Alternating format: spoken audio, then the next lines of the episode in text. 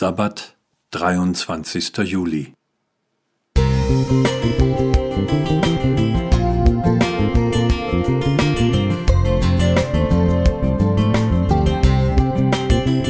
Ein kleiner Lichtblick für den Tag.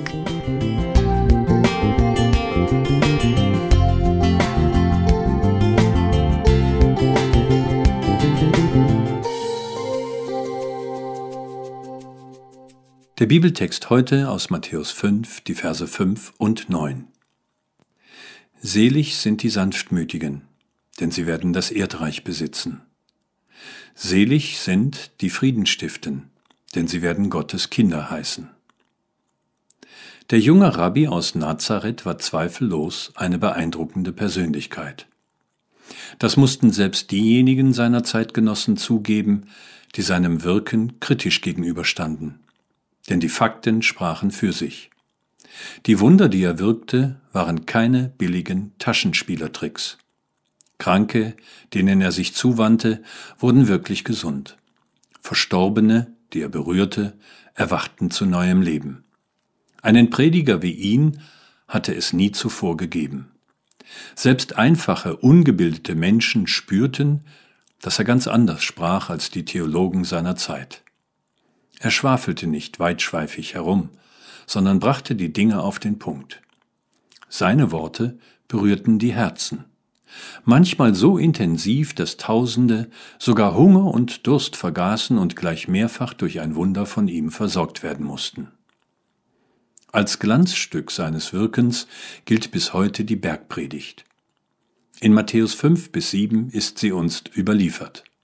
Und wann immer ich sie lese, wird mir klar, dass sie für die Zuhörerinnen und Zuhörer Jesu schon damals eine Zumutung gewesen sein muss. Um das zu erkennen, muss man gar nicht bis zur Feindesliebe in Matthäus 5, 44 vordringen. Schon die ersten Sätze genügen vollkommen. Die Sanftmütigen werden das Erdreich besitzen. Ist das nicht bestenfalls göttliche Zukunftsmusik, ein großer schöner Traum? In der Welt, die ich kenne, wird über die Sanftmütigen milde gelächelt und oft genug werden sie über den Tisch gezogen. Denn es sind die Lauten, die in dieser Welt den Ton angeben. Und die Egomanen setzen rücksichtslos ihre Interessen durch. Damit sich das jemals ändert, müssten schon Wunder geschehen. Genau solche Wunder hat Jesus uns versprochen, und ich vertraue seiner Zusage, denn eins dieser Wunder darf ich schon heute erleben.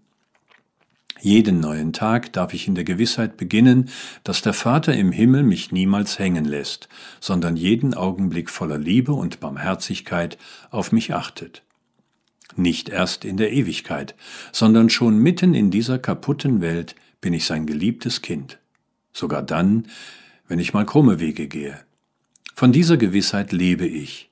Ich wünsche sie auch dir von Herzen, denn sie ist die einzige Gewissheit, die wirklich trägt. Friedhelm Klingeberg. Musik